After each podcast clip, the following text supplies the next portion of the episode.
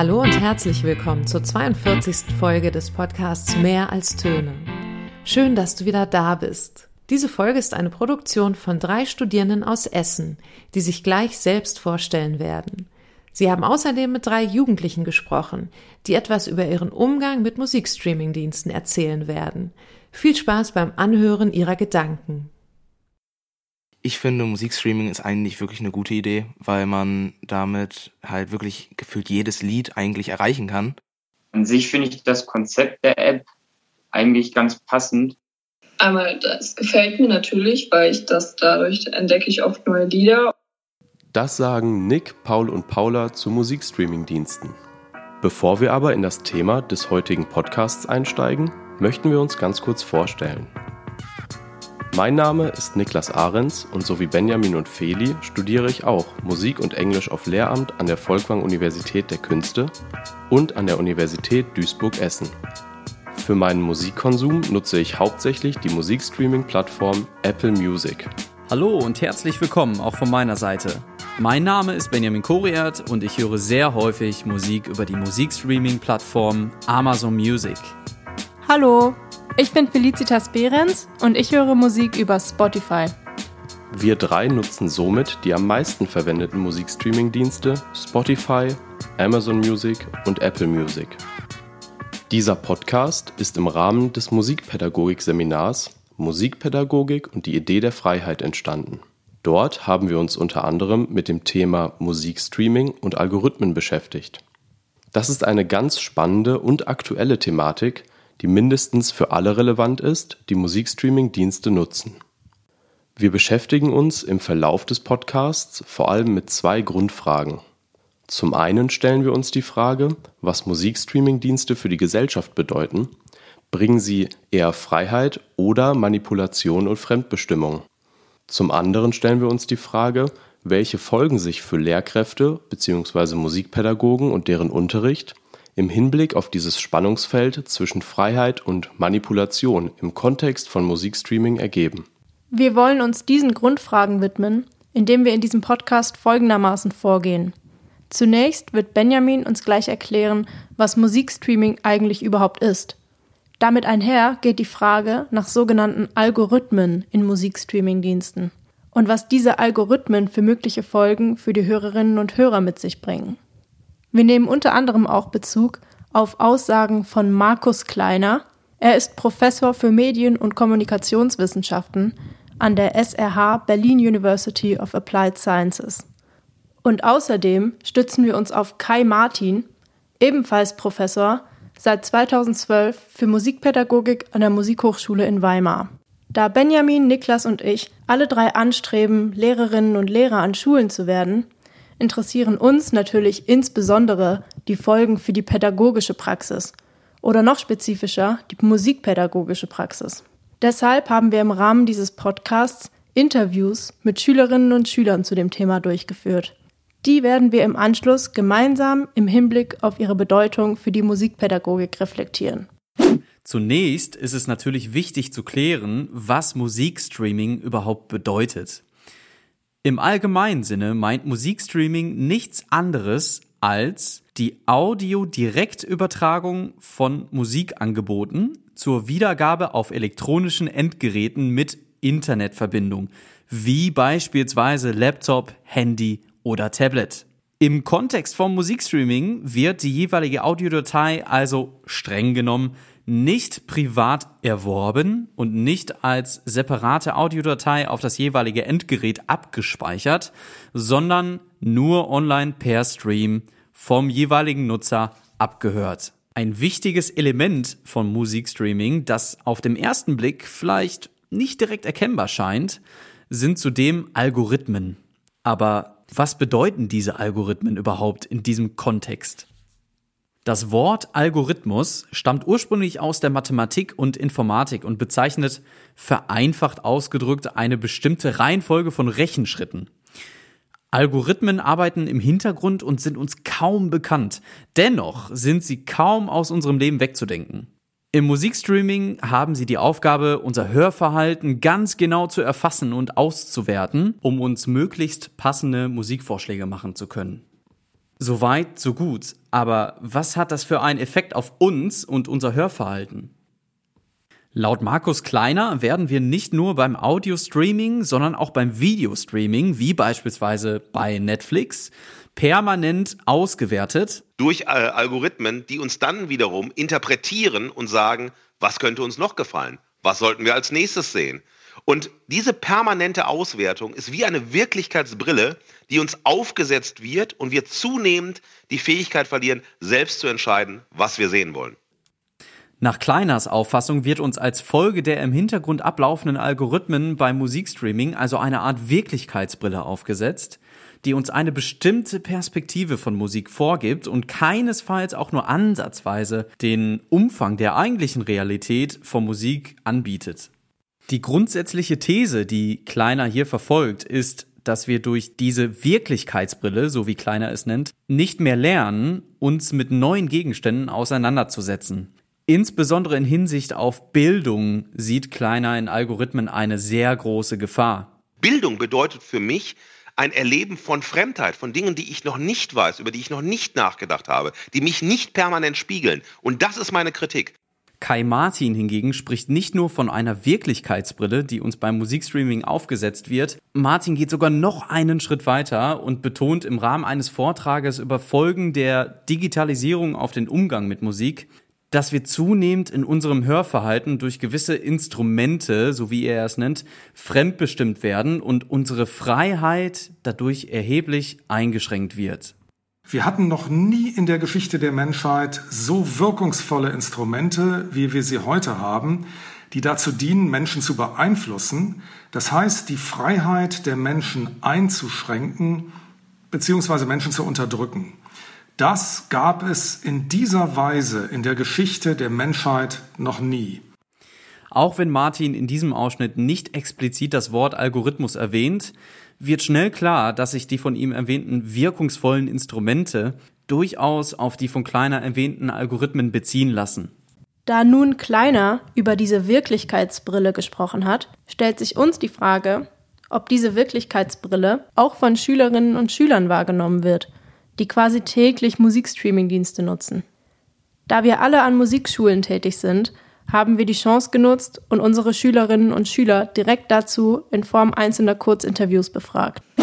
Eigentlich immer. Also ich mag Musik wirklich sehr und deswegen nutze ich das, wenn ich zum Beispiel laufen gehe oder ja, eigentlich immer ist es so. Und wenn ich mit meinen Freunden irgendwas mache, da läuft auch immer Musik. Also das begleitet mich.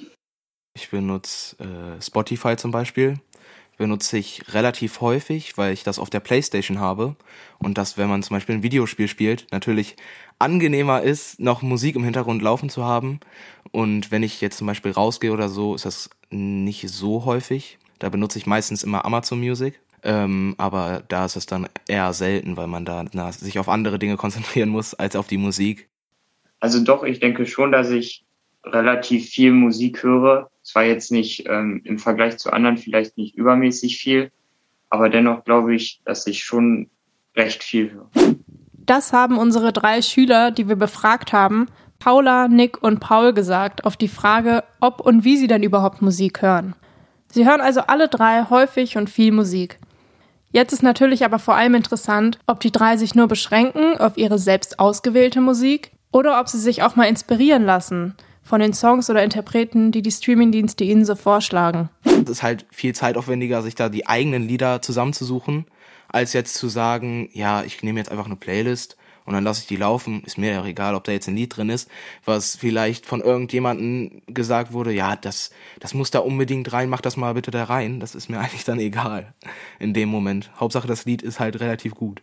Ja, wobei ich auch lieber das habe, wenn ich mir das selber entscheiden kann also selber entscheiden kann, was läuft, weil ich sehr unterschiedliche Playlists habe.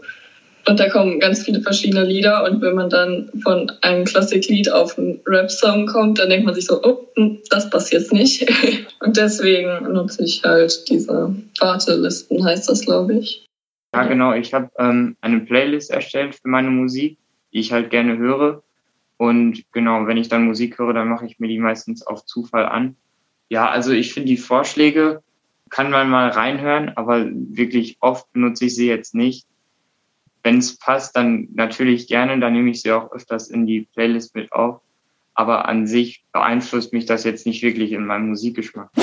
Paul hat jetzt hier gerade etwas Interessantes angesprochen, und zwar den Einfluss der Algorithmen auf unseren Musikgeschmack.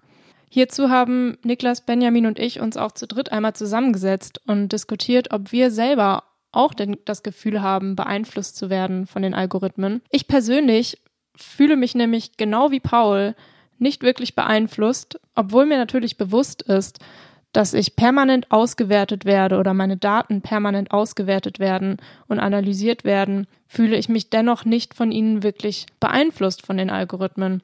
Und zwar aus dem Grund, weil ich meine Musik sehr bewusst auswähle und eben nicht wirklich auf Vorschläge von, in meinem Fall Spotify, anspringe, sondern mir sehr bewusst darüber bin, welche Musik ich höre, welche Musik mir gefällt und welche mir nicht gefällt und mich nicht berieseln lasse von den Vorschlägen, sondern eben mir meinen, meinen eigenen Musikgeschmack so zusammenbaue, wie ich ihn mag. Finde ich sehr interessant. Bei mir ist es tatsächlich etwas anders einzuordnen. Ich persönlich habe das Gefühl, dass ich definitiv beeinflusst werde. Und zwar denke ich, ist es entscheidend, wie offen eine Person gegenüber Musik ist. Ich persönlich als angehende Musiklehrkraft bin grundsätzlich vom Typ her sehr offen gegenüber neuer, neuen Input von Musik, ähm, bin dem sehr offen gegenüber. Beispielsweise bei mir ist es so, dass ich Amazon Music nutze und das auch sehr häufig. Das heißt, wenn mir eine Playlist vorgeschlagen wird, bin ich also sehr offen für neue Musik, die mir dann dort in dieser Playlist vorgeschlagen wird und lasse mich also, ich würde schon fast sagen, bewusst auch darauf ein und lasse mich davon beeinflussen. Dementsprechend bin, ich davon fest überzeugt, dass ich extrem beeinflusst werde durch diese Algorithmen, durch diese Vorschläge, die mir permanent und auf dieser App auf Amazon Music gemacht werden. Ich persönlich sehe das anders oder mir persönlich geschieht es irgendwie anders. Ähnlich wie Feli versuche ich auch selber auszuwählen, was ich höre und, und was ich nicht höre. Ich habe natürlich schon oft die Vorschläge gesehen von Apple Music ähm, und dann mal auch ausprobiert, wie das so, was da so vorgeschlagen wird, wie sich das anhört oft gefällt mir das nicht ganz so gut. Und dann muss ich sagen, dass ich lieber selber auf die Suche gehe bei Interpreten und ähm, nach bestimmten Alben suche und mir auch dann eben nur das runterlade, sodass ich durchgängig darauf äh, zugreifen kann. Also ich glaube, worauf wir ganz konkret achten müssen ist, oder was wir in unserer Diskussion mit einbeziehen müssen, ist, in welchem Kontext höre ich überhaupt oder nutze ich diese Streaming-Dienste? Bei mir persönlich ist es so, dass ich diese Streaming-Dienste eigentlich nur, also nebenher nutze. Also ich nutze sie nicht so bewusst, dass ich mir jetzt sage, so ich möchte jetzt ähm, gerne neue Musik kennenlernen und gebe deshalb, so wie bei dir, Niklas, gebe dann vielleicht wirklich schon ähm, ja sehr bewusst ein ähm, oder gehe auf der Suche nach neuer Musik. So ist es bei mir nicht, sondern bei mir ist es recht pragmatisch. Ich versuche, die Musik halt in meinem Alltag irgendwie zu integrieren. Das heißt, es muss schnell gehen. Beispielsweise bei Workouts, wenn ich, wenn ich Sport mache. Das heißt, ich gehe definitiv auf die äh, Vorschläge, die mir gemacht werden, ein, weil es einfach natürlich viel Zeit spart und gleichzeitig auch, ja, ich trotzdem recht viel neuen Input bekomme, der mit einer hohen Wahrscheinlichkeit wirklich auch zu meinem Geschmack passt oder zu dem, was ich hören möchte, durch aufgrund dieser Algorithmen, die mich schon im Vorfeld ausgewertet haben. Bei mir ist es so, dass ich das eher ähm, ja, also zwischendurch versuche im Leben irgendwie also die Streaming-Dienste zu integrieren. Aber bei dir, Niklas, ist es ein komplett anderer Kontext. Du versuchst also wirklich aktiv diese Inter Interpreten einzugeben und äh, auf, auf, ja, auf Suche zu gehen nach neuer, nach neuer Musik. So habe ich das jetzt zumindest verstanden. D deshalb denke ich, bin ich davon überzeugt, man muss die Situation genau im, im Kopf haben, im, im, also in welcher Lebenssituation ich gerade ähm, Streamingdienste nutze. Feli, wie, wie, wie ist es bei dir? Streamingdienste nutze ich ähm, natürlich auch, um mehr, um neue Musik zu entdecken, aber vor allem um die Musik, bei der ich schon lange weiß, dass sie mir gefällt, bei der ich schon wusste, dass sie mir gefällt, bevor ich überhaupt Streamingdienste genutzt habe, dass ich diese konsumieren kann. Es ist einfach mein Mittel zum Konsum von Musik. Und deswegen finde ich nicht, dass ich in gewissen Kontexten mehr oder weniger beeinflusst werden würde. Ich glaube, dass ich tatsächlich nicht davon beeinflusst werde, weil ich mir sehr bewusst bin, dass ich die Musikstreaming-Dienste nur dafür nutze, um meinen Durst nach Musik hören zu stillen. Paula zum Beispiel äußert große Bedenken, was die Datensicherheit der einzelnen Musikstreaming-Apps angeht. Trotzdem überwiegen für sie aber die Vorteile. Wobei ich mir dann zwischendurch, komme ich mir da ein bisschen beobachtet vor, wenn ich dann merke, dass die Apps auf meinem Handy oder iPad oder welches Gerät ich auch nutze, irgendwie, ich sag mal, zusammenarbeiten und dann ähm, quasi nicht das eine meine Geheimnisse in Anführungszeichen hütet, sondern das andere das sofort aufweist. Und ähm, zwischendurch ist es ein seltsames Gefühl, aber ja. überwiegen die Vorteile. Ich würde jetzt gerne den Bogen schlagen zu unserer Forschungsfrage zurück, nämlich was Musikstreaming-Dienste eigentlich für unsere Gesellschaft bedeuten. Bringen sie eher Freiheit oder Fremdbestimmung und Manipulation? Und ich finde, man muss hier einen konsequenten Weg wählen. Jeder muss für sich selber entscheiden. Ich denke, in der aktuellen Welt, in der aktuellen Situation äh, mit dem Musikstreaming entscheidet man sich ab dem Punkt, wo man die App runterlädt und sich ein Konto dort erstellt, entscheidet man sich dafür, dass es in Ordnung ist, wenn meine Daten ausgewertet werden. Und gleichzeitig geht dabei natürlich ein Stück Freiheit verloren das ist ein Stück Fremdbestimmung, was damit startet. Ich denke, man muss konsequent sein ähm, und wenn man auf, auf seine eigene Freiheit bedacht ist, dann sollte man Musikstreaming nicht nutzen. Da muss man in einen Laden fahren und sich eine CD kaufen. Genauso gilt das natürlich für andere soziale Medien. Ähm, es ist ja bekannt, dass WhatsApp, Facebook und Co. Daten sammeln, Benutzerprofile anlegen und so weitere Vorschläge machen. Und genau da muss man sich einfach dessen bewusst sein, dass ein Stück Freiheit verloren geht und ein Stück Fremdbestimmung hinzukommt. Ich persönlich würde es noch, würde noch einen Schritt weiter gehen und noch ja, die, die, diese Frage noch ein bisschen weiter ausdifferenzieren wollen. Grundsätzlich stimme ich mit dir überein, Niklas. Zu Beginn habe ich erstmal natürlich die Freiheit, ob ich mich für einen Musikstreaming-Dienst entscheide oder nicht. Das ist ganz klar meine eigene Handlungsentscheidung und das schreibt mir auch keiner vor. Das heißt, die Freiheit, be bevor ich überhaupt einen Streamingdienst nutze, ist also enorm erstmal. Also diese Grundsatzentscheidung, die du gerade auch angesprochen hast. Und wenn ich dann auf diesen wenn ich mich auf den Musikstreaming-Dienst einlasse, also mich dort registriere und also auch automatisch mich permanent auswerten lasse, so wie das Markus Kleiner auch nennt, mithilfe dieser Algorithmen, dann ja, dann wird die Freiheit definitiv eingeschränkt. Dadurch, dass ich ausgewertet werde und mir etwas wiedergespiegelt wird, das ist in der Tat so. Aber und das ist das, was ich gerade meinte mit ausdifferenzieren. Ich finde es trotzdem enorm wichtig zu betonen, dass natürlich jedem Nutzer dieser, die, egal ob es ähm, Amazon Music ähm, ist, egal ob es Spotify ist, egal ob es Apple Music ist, jedem Nutzer steht trotzdem die Funktion bereit, eigenständig, bewusst, gut überlegt und auch offen neue Musik zu erkunden. Das heißt, die Freiheit besteht nach wie vor auch, wenn ich diesen Dienst nutze. Die Frage ist nur, wie ich persönlich damit umgehe und welche Entscheidungen ich treffe und inwieweit ich mir darüber im Klaren bin. Das heißt, hier muss jetzt differenziert werden zwischen zwei verschiedenen Formen von Freiheit. Oder? Also bevor man den Streamingdienst nutzt und wenn man ihn nutzt. Und das ist, glaube ich, also wenn Niklas, wenn du wirklich zwischen zwei Arten von Freiheiten entscheidest. Also einmal diese erste Grundsatzentscheidung, nutze ich das ja oder nein? Und dann diese zweite Entscheidung, wie nutze ich das? Dann finde ich diese zweite Frage mit, wie nutze ich das, finde ich noch viel entscheidender. Denn davon hängt es wirklich ab, ob im Endeffekt ich mich beeinflussen lasse und in meiner eigenen Blase, in meiner eigentlichen, in, in meiner eigenen Wirklichkeitsbrille, so wie Kleiner es nennt, bleibe. Oder ob ich auch mit Freiheit verantwortungsvoll umgehen kann. Denn das ist ganz klar meine Meinung. Wenn ich Freiheit bekomme, dann muss ich damit auch verantwortungsvoll umgehen. Obwohl Paul deutlich weniger auf die Vorschläge der Streamingdienste eingeht als Benny, so kommt auch er zu einem gleichen Schluss. Also ich glaube, das muss auch jeder irgendwie selber entscheiden, wie man jetzt damit umgehen sollte oder eben nicht. Jeder und jede hat es selbst in der Hand, wie er oder sie mit dem unendlichen Angebot und der scheinbar unendlichen Freiheit von Musikstreaming-Diensten umgeht. Jetzt stellt sich uns die Frage, wie man also mit seiner Freiheit umgehen kann.